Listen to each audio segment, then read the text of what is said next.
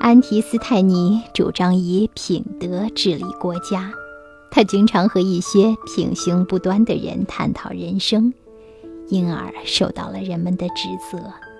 他辩驳道：“医生经常和病人待在一起，而自己却并不会得病。”一个人的品德是内在的涵养。外在环境固然能够影响他，但是只要一个人洁身自好，那么任凭环境如何，总是会出淤泥而不染。所以，重要的不是寻求什么样的修身环境，而是培养自己的内在品质，洁身自好。公元前九十九年前后，正是汉武帝刘彻在位。司马迁在朝中做太史令，编写《史记》。有一天，朝中最得势的将军李广利派人送来一件礼物。司马迁的女儿打开精致的盒子，不禁惊讶地叫了起来：“真是稀世之宝呀！”盒子里放着的，正是一对世间罕见的珍宝——玉璧。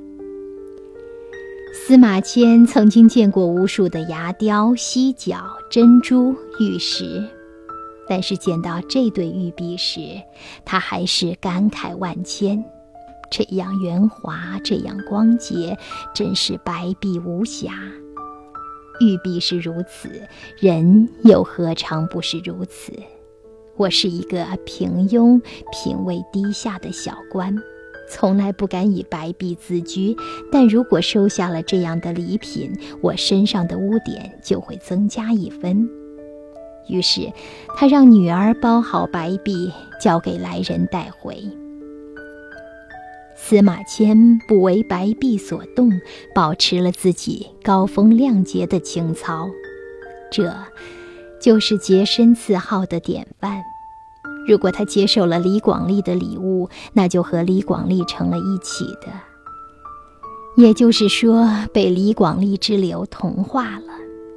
司马迁不贪图富贵，保持清廉的品性，和宋朝的宰相范质有相似之处。洁身自好，就是不受外界环境的影响，用自己的内在品质来约束自己。只有这样，我们的生活才会更有意义，我们的内心才会更加的恬淡自如。